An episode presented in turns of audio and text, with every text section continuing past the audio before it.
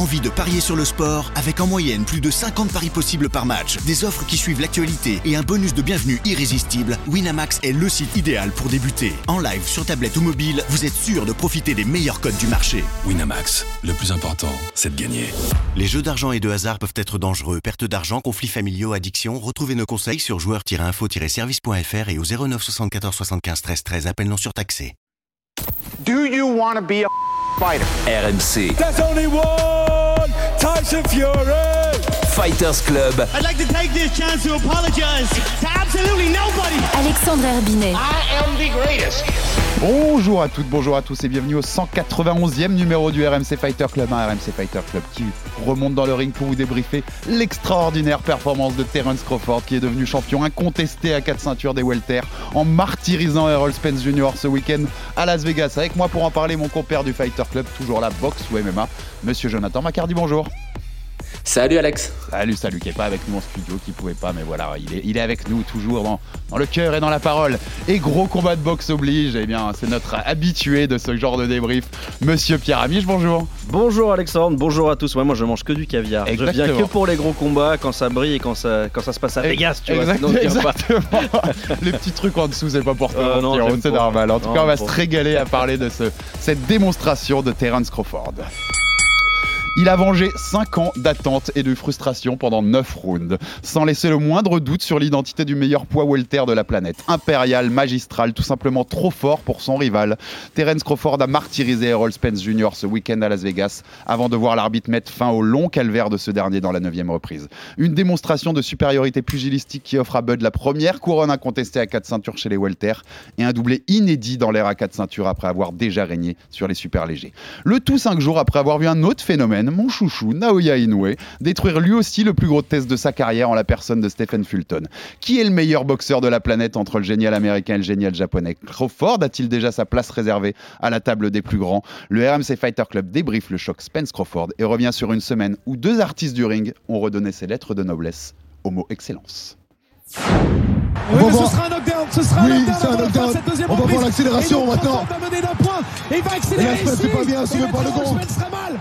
Ah, même si c'était un problème de jambe, Errol Spence a été désarçonné par tout ça. Forcément, Spence est obligé d'en faire un peu plus. Parce qu'il Oh là sait. là là là là. On Et disait qu'il y avait un round d'observation, et il là, n'y en a pas beaucoup. et là, on est rentré dans la bagarre. Errol Spence qui veut tout de suite réagir à ce qu'il vient d'avoir eu. On est dans le coin neutre. Bud Crawford ne peut pas sortir de ça.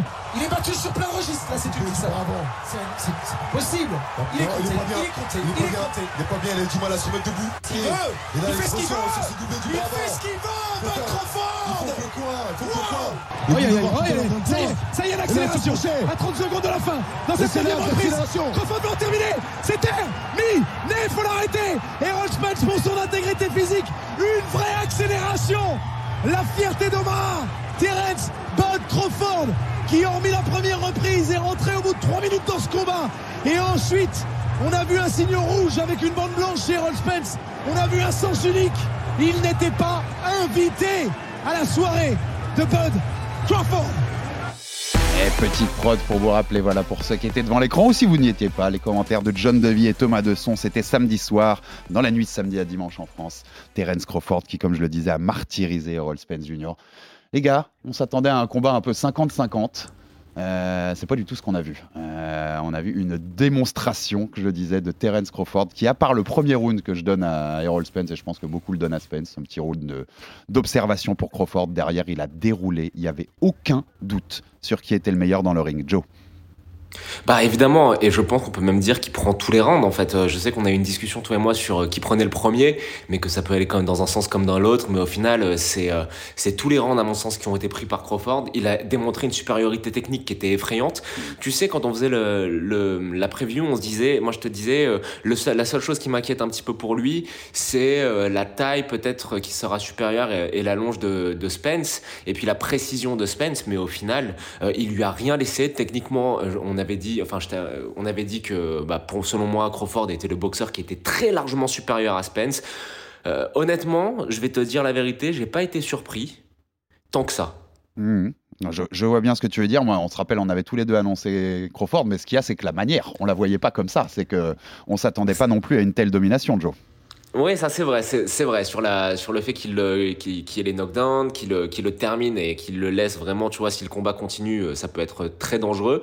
Euh, je voyais Spence être capable de d'être de faire un peu plus euh, un combat à armes égales, mais au final, le résultat, on est d'accord, on n'est pas surpris quoi. Non, non, non. Le boxeur supérieur a gagné parce que techniquement, il a des choses qui sont fabuleuses. Et il est supérieur en tous les points, en tout cas en ce qu'on a vu samedi soir. Pierre, je recontexte rapidement, knockdown au deuxième, dès le deuxième round, il l'envoie knockdown. Deux fois dans ah, dans la septième. reprise, donc juste sur le coup de gong pour le dernier. Et puis au neuvième round, l'arbitre intervient parce qu'à un moment, il faut arrêter, parce qu'on a vu la tête d'Errol Spence Jr. après la fin. C'était un punching ball à la fin du combat, tout Mais- simplement. Il ressemblait même plus à Errol Spence. Euh, Il y a eu un effet boule de neige en fait entre le quatrième et le huitième round. On sait que les dynamiques en boxe elles sont très importantes. Euh, moi, ce qui m'a le plus frappé, c'est que Spence, il a montré ses limites pour la première fois. Impossible de trouver la distance pour lui. Il a été pris physiquement parce qu'on dit euh, techniquement, mais physiquement, il s'est fait marcher dessus. On savait qu'il boxait un peu raide. C'était son défaut principal. Mais il a été cadré vraiment trop facilement. ah oui, là, Et puis entre la, la quatrième et, et la huitième, comme il est touché physiquement, qui commence à plus avoir de solution, il se met à, à se bagarrer et puis à boxer. Et là, ça devient trop facile pour Crawford. Et plus les rounds avancent, plus le combat avance, et plus l'écart se creuse. Puis Crawford, euh, bah, pff, y a plus rien à dire, quoi. C'est un artiste. Moi, techniquement, ce que j'ai préféré euh, chez Crawford, pour rentrer un peu dans le détail, c'est la façon dont il a réussi à pas reculer alors que Spence essayait de passer sous sa garde. Quand il essayait avec ses assauts au corps, euh, souvent il, a tendance à, se baisser et donc à, attaquer très bas avec euh, un, bras avant très long. Et normalement, le, le réflexe logique pour un boxeur un peu plus petit, c'est de reculer et donc d'ouvrir la porte à des crochets, que ce soit au corps ou à la tête. Et comme Crawford a refusé de reculer, eh ben, il a trouvé les solutions comme si c'était lui qui avait l'avantage de taille et il a boxé comme, comme si c'était lui qui était plus grand. Je sais pas si Jo, t'as as, vu ce truc-là aussi, mais il l'a contré Ouais, oui, oui, de, oui. de la, de la deuxième à la sixième qu'avec des uppercuts en fait, comme si c'était lui qui faisait 10 cm de plus. Oui, oui, exa- exactement. Euh, il a, et ça, ça en revient à ce qu'on disait dans la, la preview euh, technique du combat, c'est que il peut ne pas être le boxeur le plus grand, mais de par ses déplacements et sa capacité, il a aussi une flexibilité du buste qui est assez Ah impressionnante, avec un, un gros dynamisme pour casser à la distance et pour vraiment, tu sais, casser ces quelques petits centimètres qui te permettent de placer justement ses uppercuts. Et ça, il l'a fait euh, à merveille. Tu vois, les petits changements d'appui pour basculer sur l'uppercut, c'est à montrer dans toutes les écoles de boxe. Et il y a, un, y a un- un autre dernier truc que j'ai souligné en regardant le combat, je me suis dit, bon, il n'y en a pas beaucoup qui sont capables de le faire, c'est qu'il a touché durement plein de fois sans être ancré, sans les jambes. C'est-à-dire que Crawford, il a réussi à toucher assez sévèrement uniquement sur la vitesse de bras. Et ça, c'est magnifique parce que ça permet d'avoir mais euh, ça, une palette et une ouais. variété. Tu peux toucher à peu près sous tous les angles en étant dur. Alors que normalement, si t'as pas les jambes, euh, enfin, moi, si j'ai pas les jambes, je te frappe, c'est un gant en mousse, pff, ça sert à rien. Ouais, Là, sûr, ouais. oh, impressionnant quoi. Alors, on rappelle hein, rapidement, mais 58% de ses coups puissants ont touché case, 40% des jabs, 50% des coups au total. Moi, je vous le fais euh, rapidement, mais en fait, c'est juste le boxeur le plus complet et le meilleur athlète, le plus puissant. C'était Terence Crawford. Il n'y a pas un point sur lequel Errol Spence était meilleur. L'énorme travail du jab, sur le jab, il l'a juste martyrisé. Euh, L'énorme travail en défense, moi j'ai noté une séquence dans le 9 qui est juste avant l'arrêt de l'arbitre, juste avant le TKO Ah, il le touche pas. il arrive, il il l'attire, il sait juste quand l'autre veut, quand Spence veut aller vers l'avant, il l'attire, il fait ce petit pas de recul, juste pour prendre le petit pas, mettre le crochet, mettre le crochet du, du droit qui, qui fait mal à Spence et qui le déstabilise totalement. Euh, il a même pas eu besoin de switcher. On l'avait rap joke, Ouais. on avait fait toute nos- notre présentation en gaucher disant que c'était le, le meilleur boxeur ouais. switcher qui peut passer. Il est resté engauché tout le long. Alain, on disait que Spence pouvait au corps à corps, sans doute à l'intérieur, faire quelque chose avec son gabarit, euh, sa capacité à mettre des coups forts. Il s'est fait martyriser. Le, le travail de pied aussi de, de Crawford quand ils sont à l'intérieur, c'est juste une symphonie. Les contres, on en avait parlé pour Crawford, mais chaque fois qu'il veut, il compte. Quoi. Dès que l'autre peut accélérer, il fait ce qu'il veut en termes de contre. Il défend bien partout. Euh, c'est trop fort. Il y a un défaut, en fait, chez Terence Crawford, les gars. Joe, il y a un défaut euh, dans ce boxeur-là. hein. C'est compliqué quand même. hein. Euh, on l'a déjà dit que pour euh, pour nous en fait euh, il a un côté qui est un peu un peu flashy tu vois il fait des trucs qui sont pas forcément parfois très scolaires notamment sur ses changements d'appui euh, le fait de rester parfois très très lourd sur sa jambe arrière mais non il suffit de regarder les résultats et puis par rapport à ce que Pierre disait un- une des choses qu'on connaît de, de, Crawford c'est son instinct de tueur et là encore une fois dès qu'il a senti le goût du sang il est capable d'accélérer de manière de, man- de manière très efficace et ça ça fait ça fait la, la, différence, je trouve, entre lui et le reste des combattants qu'il a, qu'il a, qu'il a, qu'il a affronté. Parce que cette capacité à lire le combat, à savoir, à lire les moments, à lire le, le à lire, à lire le tempo, c'est cette intelligence qui, en plus de sa brillance technique, fait qu'il est très au-dessus. Ah oui, mais jamais un coup en trop. Ça, c'est ça qui, qui m'a frappé aussi. C'est-à-dire qu'on on connaît hein, Terence Crawford, on le découvre pas aujourd'hui, mais sur un combat de cette importance-là, même si c'est Iceman, hein, le gars, il rigole pas, il sourit pas, il s'enflamme jamais, il- euh, on, on connaît un peu sa personnalité. Mais là, sur un combat comme ça, il y avait la possibilité de se griser euh, sur, euh, sur la deuxième reprise quand, quand, quand il touche fort, ou sur la septième. Sur la septième, il, il- il lui fait faire deux voyages au tapis, mais jamais il s'emballe. Après le premier, on peut se dire, il va accélérer, il va le tuer. et tout. Et en fait, pas du tout. Il voit bien que dans le regard, bah, Calme, il est encore là. collected, comme disent les Américains, Voilà. calme. Et ça, c'est très très fort. C'est, euh, tu- Joe t'en parlait, hein, son côté finisseur, 11e KO de suite, 31e en, en 40 victoires en carrière. Sur, sur le défaut, juste, moi, il y a un truc, euh, un tout petit truc, c'est euh, ça n'a rien à voir avec sa qualité pugilistique, c'est son pouvoir de concentration. Parce que comme là, il a largement dominé Spence, il y a un petit événement qui a probablement tué tout espoir pour Errol Spence de revenir. C'est, je crois, dans la, dans la cinquième, où c'est pour la première fois du combat, Spence va le toucher à 10 secondes de la cloche. Et si c'était arrivé euh, sur un, moment différent, je pense que Crawford aurait pu prendre un- un- une vague. Et comme là, c'est à 10 secondes de la cloche, il sait qu'il a plus que 10 secondes à tenir derrière, mais il a été touché. Et peut-être qu'à ce moment du combat, il est touché uniquement parce qu'il sait qu'il le domine largement et qu'il y a un- une petite saute de concentration. Mais c'est vraiment euh, histoire Ouais, de dire qu'il est humain. Si tu dois trouver Voilà, un petit c'est c'est truc. qu'il est humain, c'est que c'est pas un cyborg. si, mais si tu dois de- de- juste essayer de titiller quelque chose. Euh, mais non, mais à partir du deuxième, à partir du knockdown du deuxième, moi je trouve ça bascule complètement parce que même tu sens que ch- chez Spence que il réalise putain mais en fait je suis avec un mec en face qui est, qui est en fait qui est au-dessus de moi quoi, qui est supérieur à moi. Alors on rappelle il fait ça Exactement. à Errol Spence Jr qui était quand même considéré top 5 pound for pound par énormément de spécialistes. La plupart, euh, il fait pas ça au, au mec du coin qui arrive ou à, ou à son- ou à un challenger comme, comme un autre. Il était invaincu, euh, Errol Spence. Il, Il y a eu des, quand même des commentaires derrière sur euh, le fait qu'Errol Spence, parce qu'au-delà de, de la démonstration de boxe, je trouvais quand même que même le body language avant le combat, euh, le, le- le- voilà, le, le- côté corporel, il est à l'avantage de Crawford, qui a l'air plus confiant, qui arrive avec Eminem. Tu sais, que- tu sais que le- d'ailleurs la sortie avec Eminem, ça s'est dealé en deux jours, hein, Ouais, bah, sous une publication Insta. en fait, Bud euh, Crawford demande qui veut l'accompagner au ring. Eminem répond en disant je suis un de tes fans et il lui dit vas-y viens à Las Vegas. allez go. Ça s'est fait en deux jours par des réponses sur Insta. C'est beau le monde moderne quand même. incroyable. Moi, ça pourrait être Patrick incroyable. Sébastien, ou Ouais. comme ça. Il y a peu de chances que ce soit Eminem, tu vois. c'est ça, on n'a pas le même rapport. Mais je trouvais que même dans son body language, donc il y avait quand même une confiance. On sentait un, Crawford, et d'ailleurs toute la semaine, plus confiant que Spence. Et il y a eu quand même chez les fans de Spence, là, quelques heures après le combat, cette idée de dire. Spence, il n'était pas là. C'est pas du tout le meilleur Spence qu'on a vu. Physiquement, il, a eu du mal à se réhydrater et, on sentait qu'il n'était pas là. Quel est votre avis là-dessus? Moi, je trouve que c'est minimiser la performance de Crawford et donc je le donnerai pas comme, euh, euh, comme argument. Joe, t'en penses quoi? C'était un bon Spence qu'on a vu? Ah oui, oui, c'était un bon semaine. Je pense que c'est juste, euh, c'est simplement, euh, C'est trop fort en simplement face. Crawford Ouais. qui, est, qui est trop fort. Il n'y de, il y avait pas de possibilité de, de, de rivaliser. Non, c'est impossible, impossible. Euh, encore une fois, le problème, c'est que quand tu as en face de toi un mec qui est capable de faire une telle masterclass, l'autre en face, bah tu te dis, bon, au final, il n'était pas au niveau. Mais Spence, euh, et, et, et je te rejoignais pas forcément toujours euh, sur, euh, sur- on n'avait pas forcément le même avis sur son, sur son, son niveau. Mais là où tu as raison, c'est qu'on a vu lors de son dernier combat contre Ougas, qui certes n'est pas Crawford, qu'il était euh, à un niveau qui était l'élite de la, de la division. Donc euh, pour moi, il n'y a pas de, il y a pas de doute là-dessus. Ouais, c'est clair. Puis la différence, c'est que tu as un, un excellent boxeur et un boxeur qui peut marquer l'histoire. C'est juste ça. Terence Crawford aujourd'hui, il va s'inscrire dans la discussion des meilleurs de l'histoire. On, on va y arriver, mon Spence, père. Oui. Spence aujourd'hui, c'est un excellent boxeur. Et puis pour le body language, je, je sais pas, parce qu'avant un combat, en fait, on a. La victoire donne raison, en fait. Ouais, c'est facile de le dire après, je suis d'accord. Après, tu Ouais. vois, tu te dis, ah bah oui, bah, il y a eu ça, il y a eu ci, il y a eu ça.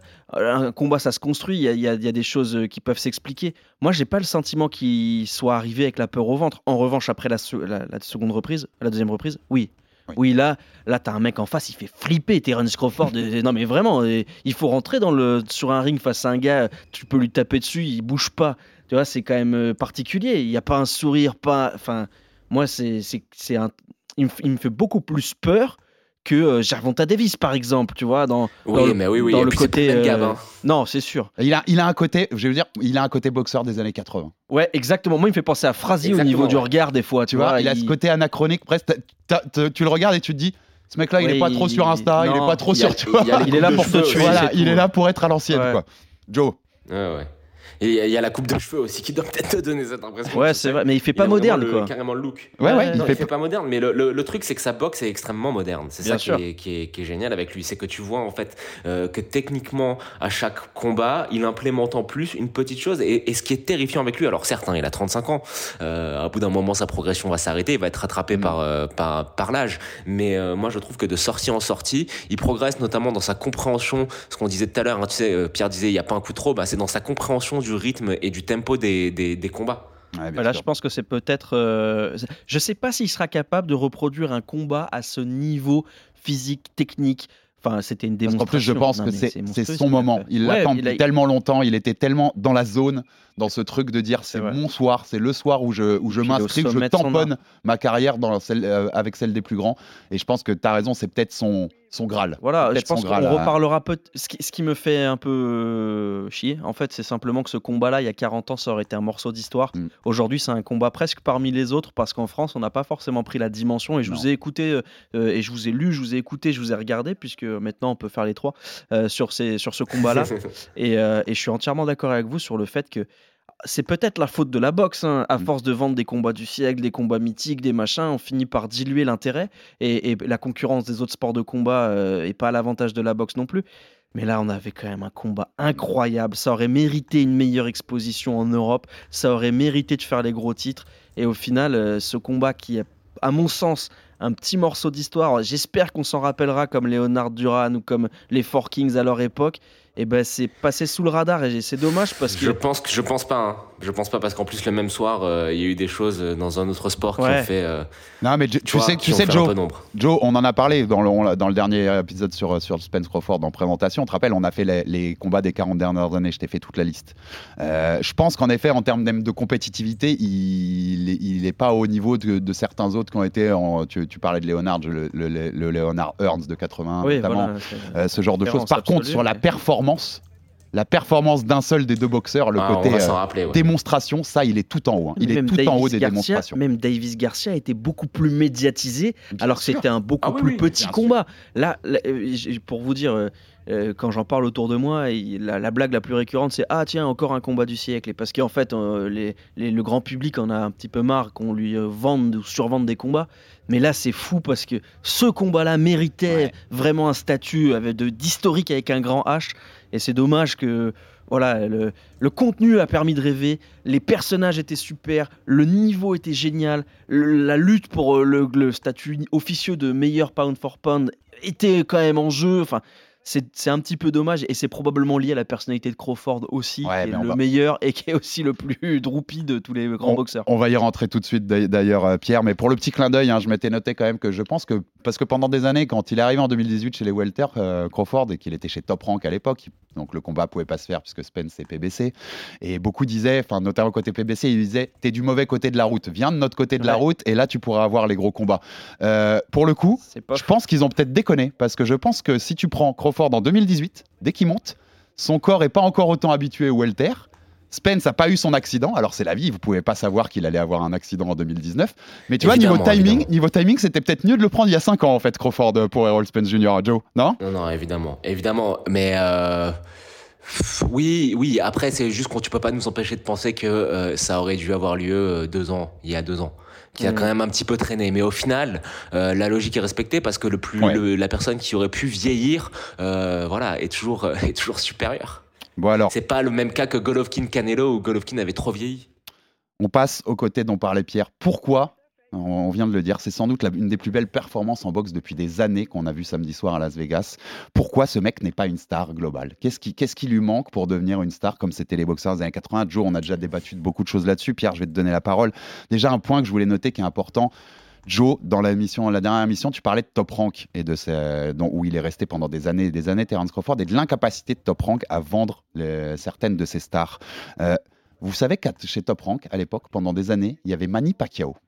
Et si tu faisais Terence Crawford Manny Pacquiao et que Terence Crawford oblitérait Pacquiao, tu vois, il y a, il y a, il y a- il y a 5-6 ans, et ben tout de suite, il devenait quand même beaucoup plus star. Tu ouais, vois. mais tout de suite, tu tuais la poule aux œufs d'or aussi, parce Ah, que les combats étaient pas vraiment boursés pareil quand c'était Manny. Non, mais tu vois, Il y a une grosse erreur, je trouve, de Bob Arum là-dessus, de ne pas faire le plus possible en tout cas pour que ce mec puisse, puisse devenir une star. Et quand Bob Arum, à la fin de son contrat, disait J'aurais pu me payer une villa à Malibu avec l'argent qui m'a fait perdre, eh ben c'est de ta faute, Bob Arum. C'est pas de la Bah faute ouais. de Terence Crawford. Pierre là-dessus. Non, mais Terence Crawford, je pense qu'il n'a pas la personnalité. Il- il- je pense que les caméras, les lumières, les strass, les paillettes, il en a un peu rien à cirer.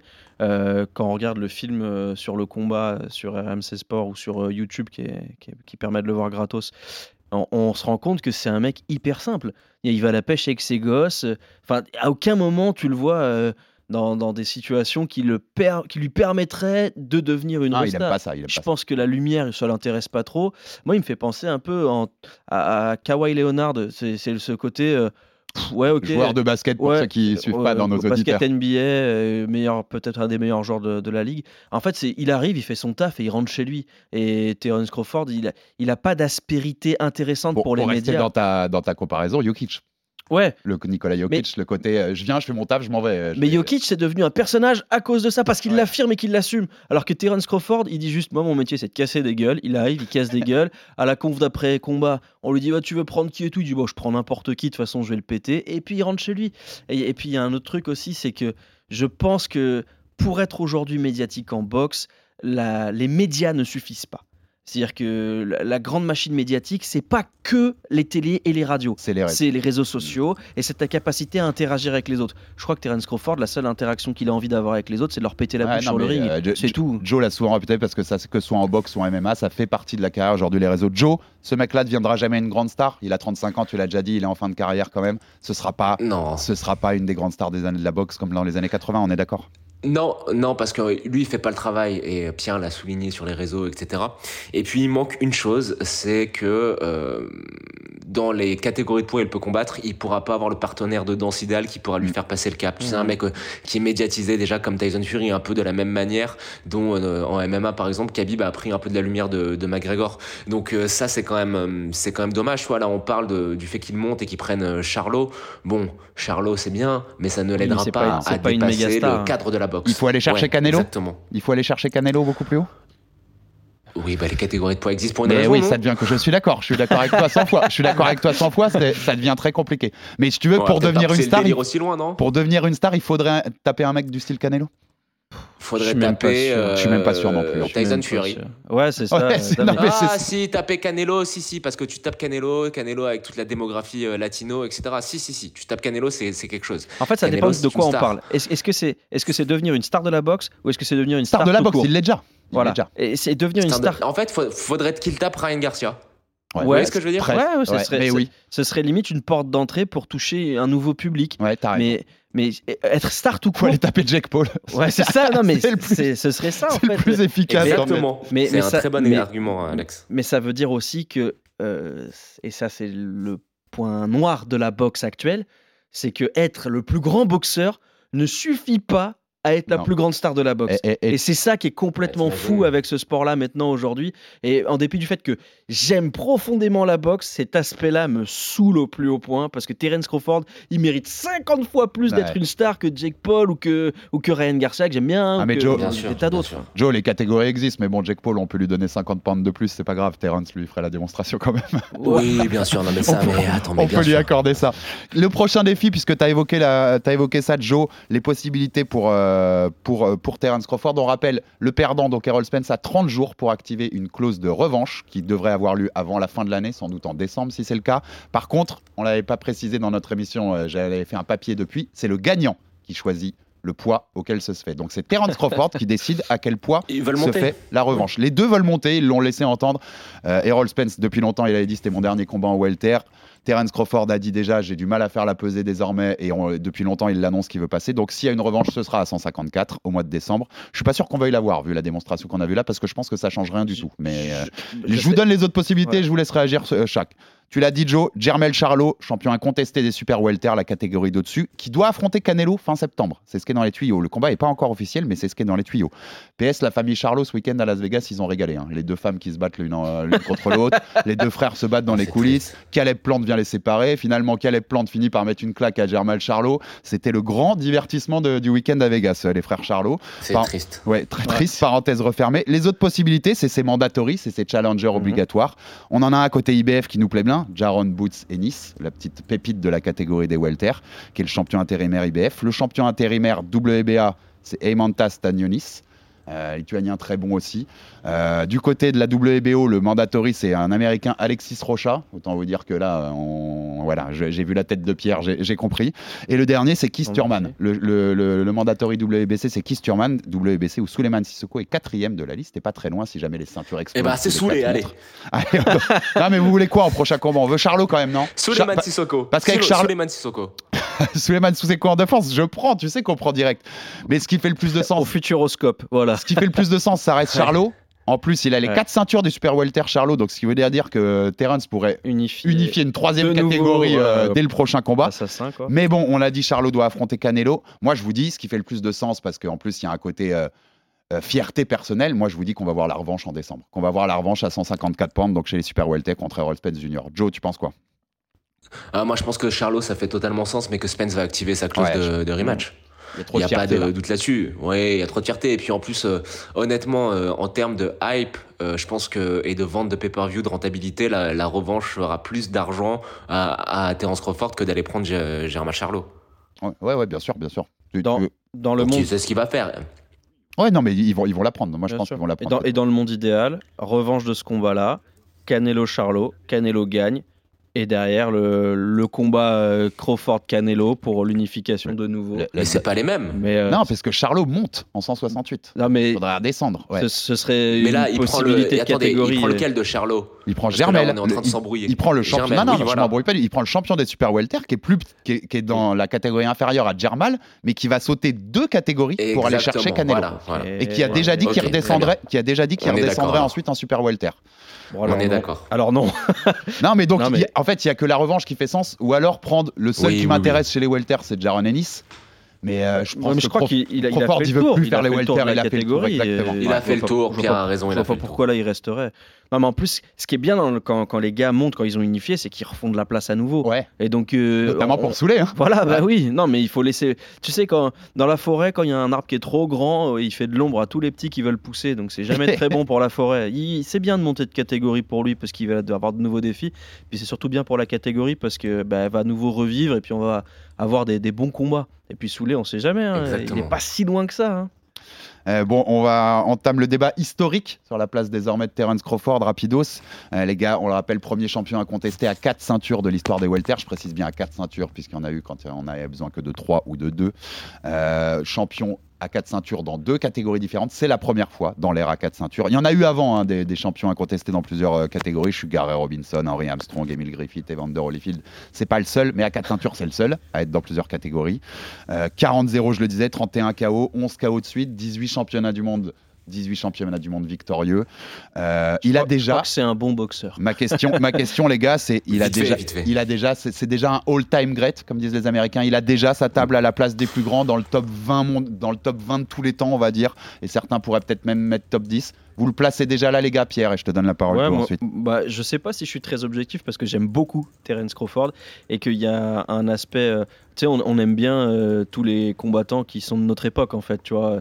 Je, je le vois avec Tyson Fury, je, je le mets très très très très haut. Peut-être que si j'avais grandi dans les années 60, euh, ce serait pas le même classement. Mais oui, je le mets dans le top 10 euh, all-time. Pour ce qu'il a accompli, pour les combats qu'il a pris, pour ce qui. Tu sais, il a jamais refusé un combat. En tout cas, j'ai pas le souvenir d'un gars à qui Pour- il a dit non. hein. Pour peut-être ce qu'il peut faire encore, puisqu'il Ouais, lui reste encore un peu de marge. Il n'est pas fini.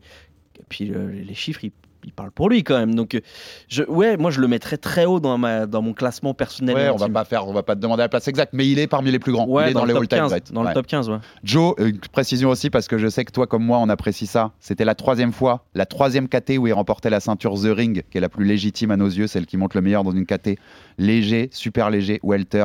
Henry Armstrong, Manny Pacquiao, Floyd Mayweather, c'est ce genre de mecs qui ont, été, qui ont gagné la ceinture The Ring dans trois KT différentes. C'est un all-time great, Joe Oui, oui, mais ça, il n'y a, pas de- y a pas de doute là-dessus. Il suffit juste de regarder son palmarès. Regardez, bah, tu l'as dit, hein, il a une- il- les deux catégories. euh, aller chercher à unifier potentiellement une troisième. euh, non, il n'y a pas de doute là-dessus. Euh, à l'heure actuelle, déjà, tu vois, parce que je sais que le débat euh, fait rage. Oui, il est numéro un pound for pound avec euh, Naoya Inoue. Et puis, il va forcément laisser une place énorme dans l'histoire parce que ce qu'il est en train de faire, c'est pas tant sur le palmarès, parce qu'il y en a d'autres qui ont des palmarès qui sont impressionnants au final. Mais c'est sur la manière. La manière, la brillance technique et surtout la création d'émotions qu'il nous, nous procure. Là, là-dessus, il, il fait partie des plus grands. Il y, a- un débat qui a tourné aussi depuis sa victoire, c'est la comparaison avec Floyd Mayweather, champion dans cinq catégories, mais qui a jamais unifié les quatre ceintures d'une seule catégorie. Sa carrière, je l'ai dit par contre, il a été champion The Ring dans, dans trois catégories. Bah, ça, nous, ça nous prend un peu au jeu. Ça aurait donné quoi? Mayweather, Crawford, Pierre? Je pense qu'il n'y aura pas eu de combat parce que Mayweather l'aurait refusé. Il aurait attendu encore 4-5 ans que Crawford soit cramé et puis il l'aurait boxé pour un 43 ans. pay-per-view pour un pay-per-view à plusieurs millions de dollars. Euh, plus sérieusement, je je sais pas en fait parce que Floyd Mayweather C'est dur, Euh, c'est on- du fantasy Ouais, match-up, et puis ça. on en a parlé avant. Je lui reconnais des qualités de boxeur exceptionnelles, pas de problème. Mais j'ai moins de respect pour la carrière de Floyd Mayweather que celle de Terence Crawford. C'est très bizarre et c'est peut-être même de l'ordre de l'irrationnel. Mais Mayweather m'a tellement frustré, m'a tellement agacé euh, quand il a pris Pacquiao, quand il a pris De La Hoya, quand il a pris Canelo. C'était toujours au moment qu'il l'arrangeait lui. C'est le privilège du prince, mais ça m'a toujours gonflé. Donc j'aurais une tendance à dire Terence Crawford parce que j'ai envie de le soutenir. Après, Floyd Mayweather sur un ring, euh, n'y a pas beaucoup Ouais, de combattants qui sont plus techniques et plus fins que lui. Moi, Donc, ai- euh, je sais un- pas, j'ai- envie, j'aurais eu envie de le voir. Il faudrait jouer aux jeux vidéo. J'y ai pas un peu pensé dimanche et ma, moi, mes avis euh, changeaient Ah, un peu fait, régulièrement parce que Si j'écoute mon cœur, ça reste Mayweather, Crawford, hein, voilà. euh. Si j'écoute mon cœur, Terence Crawford. Si j'écoute la raison, bah, Floyd Mayweather, je- j'ai pas vu beaucoup de combattants le mettre en difficulté. Joe, dans ce euh, fantasy match-up, tu te places comment? Moi, je pense que Mayweather, euh, c'est c'est facile de. Mais tu sais, avec tous les, les, ce qu'il y a à côté, de, de parfois un petit peu oublier, Oublier, euh, la ouais, brillance qu'il avait dans le, dans le ring. Moi, je pense quand même que Floyd, ça restait un, un, un cran au-dessus de tous les, les, les, les boxeurs contemporains.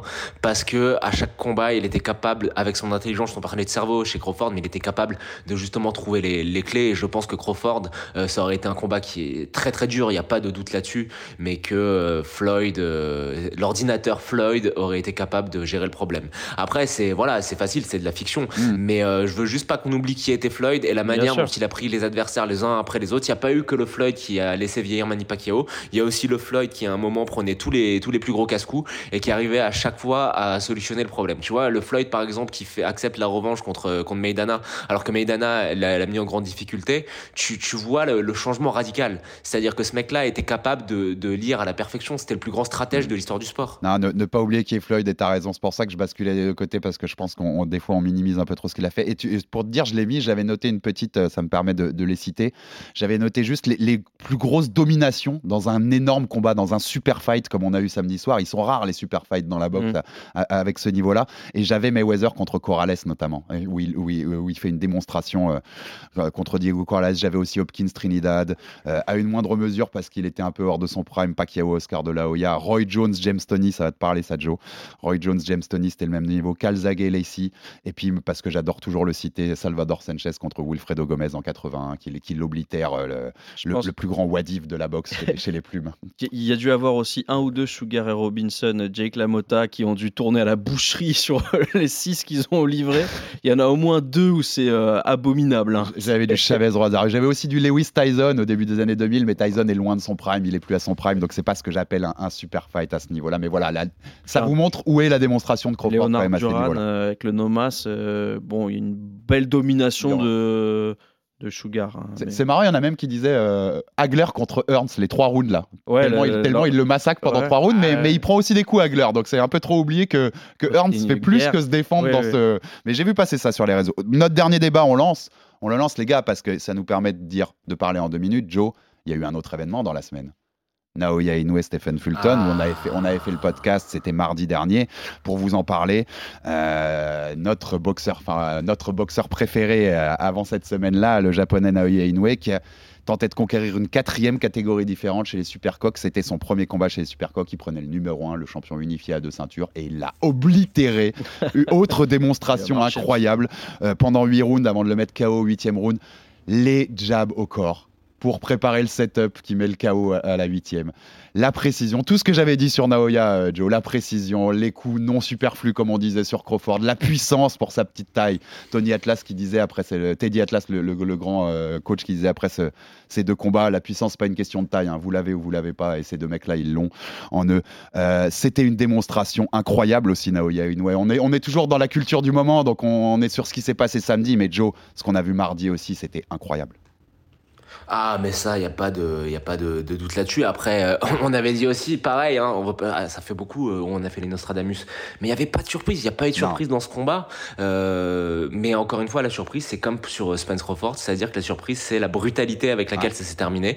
On a dit que Naoya Inoue, il tapait comme un, comme un léger, limite. Ça s'est prouvé. À chaque fois qu'il mettait un coup, je pense qu'il terrorisait, ça se voyait, il terrorisait Fulton. Fulton n'a rien fait, il a fait juste en combat à attendre, à essayer de, de, de, de, bah, de se préserver, ça s'est vu. Et quand t'es face à un mec comme ça, qui en plus d'avoir une puissance de frappe de malade et cette ag- agressivité et c'est ce jeu de jambes et ses déplacements pour permettre justement, bah, justement à lui de dicter le combat et lui de dicter si on va se mettre des coups ou pas.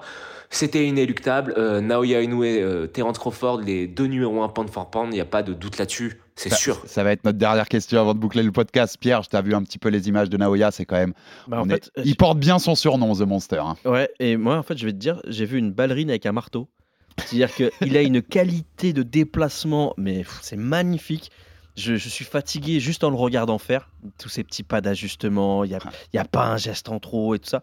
Les combinaisons où il garde l'équilibre. Enfin, c'est Ouais, incroyable. et, et- et puis c'est vraiment, euh, tu sais, c'est euh, euh, à montrer dans toutes les écoles de boxe. Tu sais, on dit parfois ça, et là c'est vrai. Là c'est vrai. Mais je, je crois qu'il fait du mal à la boxe parce qu'en en le regardant, on a l'impression que c'est facile. Et c'est ça qui est dingue, c'est-à-dire que euh, pour avoir déjà mis les gants, la boxe c'est très dur. hein. Tu Mm. fais que du caca. Les déplacements c'est dur, le res- la respiration c'est dur, la précision c'est dur, mettre de la force c'est dur. Bah, lui, il rend tout facile. Tu le regardes faire, tu dis, oh, ouais, bah, vas-y, je vais essayer. Ça a l'air, cool. Et, et le dernier truc, c'est, euh, oui, la puissance. La puissance, il, il l'a, il assommé, quoi. Voilà, il- dès qu'il l'a touché. Et puis, il a fait un truc, on en a discuté ensemble, qu'il a rarement fait, c'est qu'il était dans le taunt. Il, il s'est un peu foutu de la gueule de son adversaire parce qu'il y a eu les, les- les problèmes avant le combat. Et c'est la première fois Avec que je les le bandages. vois. Voilà. Et c'est la première fois que je le vois arro- pas arrogant, mais provocateur. Mais Voilà. Et cette facette-là, je me suis dit, ah ok, ben pour- pourquoi pas voir aussi le bad boy, quoi. Comme, je te l'ai dit, c'est mon Vous, vous avantage. aviez vu, Ouais, vas-y, euh, Joe. vous aviez vu euh, ces messages sur les réseaux sociaux avant le combat? Non. il était. C'est énervé, mais à la japonaise. il était chaud, il Ouais. était énervé à la japonaise, c'est-à-dire qu'il a dit ici au Japon il y a des règles, c'est comme ça, les bandages c'est autorisé comme ça, donc euh, on va parler dans le ring quoi. En gros c'est grosso modo ce qu'il lui disait, on va parler dans le ring et c'est la première fois c'est vrai qu'on le voyait, euh, tu sais pas tout silencieux, pas Ouais, tout ça, euh, ouais. plein de révérence envers Le- son, le son gentil, adversaire. euh, le Là t'as senti qu'il était entré pour, pour lui, lui faire mal quoi. Clairement, clairement, et je peux te dire, tu, tu sais, pour regarder ces combats depuis 8 ans maintenant et d'en avoir raté aucun, quand je l'ai vu rentrer dans la salle, j'ai dit oh là là, ils l'ont énervé. Ils m'ont énervé Naoya. Et en effet, donc c'est la polémique pour ceux qui n'avaient pas suivi, c'est qu'au Japon, on a le droit de faire des doubles bandages, c'est ce que fait Naoya. Et euh, ce qui n'est pas interdit dans beaucoup de, de- de commissions athlétiques aux États-Unis. Et donc l'entraîneur de Fulton en conférence de presse a joué là-dessus en disant c'est de la triche et peut-être qu'on va pas faire le combat, alors qu'ils sont très au courant que ça se pratique au Japon, qu'ils pouvaient le faire eux-mêmes aussi qu'ils ont signé le contrat pour venir combattre au Japon. C'est les règles, il est dans les règles. pas les Naoya, doubles bandages. euh, hein. Et puis c'est pas ça qui fait la diff. qui non, fait- c'est- qui, euh, Fulton s'est fait casser la c'est bouche. pas hein, ça c'est qui fait pas- qu'on le. Et, euh, Naoya, ce qui est, ce qui est énorme, euh, Joe, euh, donc il a déjà pris deux ceintures pour son premier combat chez les Supercoq en battant le numéro 1 de la KT. Il va aller battre Tapales, qui est celui qui a les deux autres ceintures, le Philippin, qui est monté sur le ring. Ils vont se faire ça au Japon dans les mois à venir. Il va lui aussi avoir unifié deux KT à quatre ceintures en un an, quasiment, en un an, un an et demi. Euh, Joe, si on regarde les plumes, là il est en Supercoq. hein. Si tu regardes les plumes et les super plumes, Ouais. si je te fais la liste des champions, je me demande qui peut battre Naoya en fait. C'est-à-dire qu'il est champion dans quatre catégories différentes là. Il peut très facilement, je pense, être champion dans six. Si, ouais. Faut pas oublier, parce que ça, tu sais que Joe, je connais sa carrière par cœur. Naoya Inoue, il a zappé les flyweight. Il a zappé les mouches.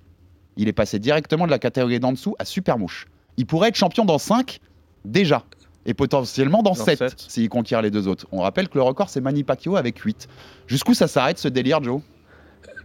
Euh, on s'est déjà posé la question. Ouais, euh, mais, qu'est-ce qu'il y a de, elle se de renforce prochain pour lui. Ouais. Qu'est-ce qu'il y a de prochain pour lui? Tu sais ce qu'on veut, c'est que Lomachenko redescende non plus, mais que le combat se fasse, se fasse parce que ça serait extrêmement intrigant. Ça serait quand même euh, une dinguerie. Et sinon, euh, pff, eh, mais je me demande si. euh, Même en léger, ça peut pas le faire. hein. Il y a- certes, contre certains fou. légers, j'aurais Ouais. du mal. Mais par exemple, le Cambosos que j'avais vu le week-end d'avant, vous êtes sûr qu'il se fait pas détruire par Naoya Inoue En fait, c'est difficile de dire les limites de ce mec-là. Euh, chaque fois qu'on lui propose un défi, il, il a l'air tellement facile. sa puissance, que- elle, elle- sa puissance, elle reste Ouais, C'est compliqué. En tout cas, on a envie de voir ça. Ça, c'est clair. Moi, je pense que Ouais, le, le- ça c'est sûr. le problème principal qu'il aura, c'est qu'il a exterminé toutes les catégories dans lesquelles il est passé et qu'il va être forcément confronté aux limites de son corps. Je veux dire, il va pas Ouais, d'un bien coup sûr, euh, prendre sûr. 30 Ah cm, c'est c'est pas possible. Donc, euh, bah, qui- qui- enfin, les dominos, quoi. Enfin, je, je vois pas trop ce qu'il peut faire euh, une Bah, fois qu'il aura tué toutes les catégories. ça m'énerve presque qu'il les appelle les fly parce que je- j'aurais aimé qu'il ait cette catégorie en plus pour avoir C'est euh, rajouté de la grandeur. Et puis, pour tous ceux qui faisaient la comparaison avec Pacquiao, en disant Pacquiao arrive, arrive des mêmes catégories et est monté jusqu'à welter ou super welter. Mm. Ne jamais oublier que Pacquiao, c'est un, un ado et un enfant très mal nourri. Et quand il commence sa carrière en boxe, il est très maigre, mais il, il- il- il grossit très vite.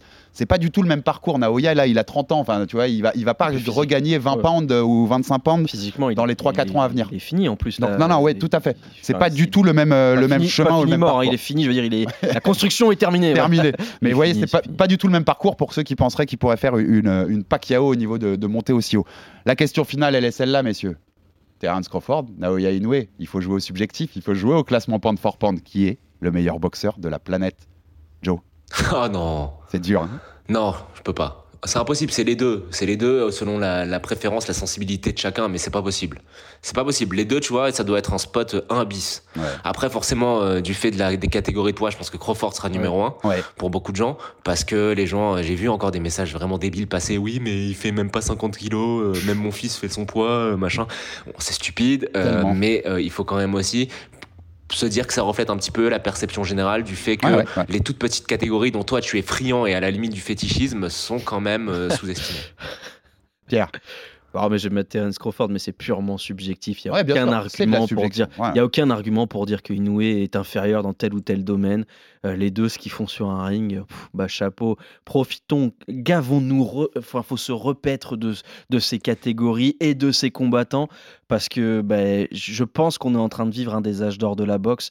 Que malheureusement, la médiatisation n'est pas la même qu'il y a 30 ou 40 ans au moment de l'âge d'or euh, prétendu de non, la mais boxe euh, raison, ça, school. ça a pas grand-chose Mais- à envier au final. Mais, regardez les catégories, regardez les combattants, regardez les combats qu'on a tous les week-ends.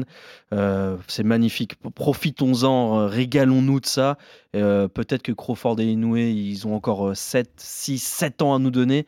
Et ben, faut se régaler de ça. Et puis, euh, Exactement. espérons que voilà, ils ils nous proposent encore des combats à peu près équivalents à ceux de ce week-end et de cette semaine. Ouais, je, je suis totalement régalé. Mais j'aurais quand même tendance à dire Crawford. Non, mais je peux te comprendre. Parce que j'aime beaucoup ce mec-là. Voilà. J'en- parlais justement avec Baba du podcast au Bordering à qui on fait un clin d'œil euh, dimanche, on, on échangeait ensemble. Et je lui disais, moi, s'il pouvait agrandir le siège du Pound for Pound pour pouvoir mettre deux paires de fesses dessus, eh ben, je prends pour qu'on mette Crawford et Inoue ensemble. Et je lui disais, je pense que le journaliste en moi met quand même Crawford devant. Dans le sens où, t'as raison, Joe, c'est les KT. Et puis il vient de faire ça à un top 5 pound for pound. Ouais, c'est l'adversité. L'adversité quand même, même si dans les petites KT il y a des tueurs, ce que Ouais. beaucoup oublient, mais l'adversité du dernier combat elle est tellement grosse pour Crawford que je le mettrai un peu devant. Mais le fan en moi met Naoya un peu devant parce que parce que c'est mon Naoya et, puis que, Oui. et puis que voilà c'est comme ça. Mais tout ce que la conclusion c'est juste ce qu'on a vu cette semaine, c'est les deux meilleurs boxeurs au monde et c'était fabuleux de voir ça quand on aime la boxe. En cinq jours là on a vu euh, des choses extraordinaires et avec plein de respect. Spence et Crawford ont eu plein de respect entre eux à la fin. Le public japonais a eu plein de respect pour Fulton euh, à Tokyo mardi dernier. C'était juste beau. Ce qu'on a vu, c'était magnifique, les gars.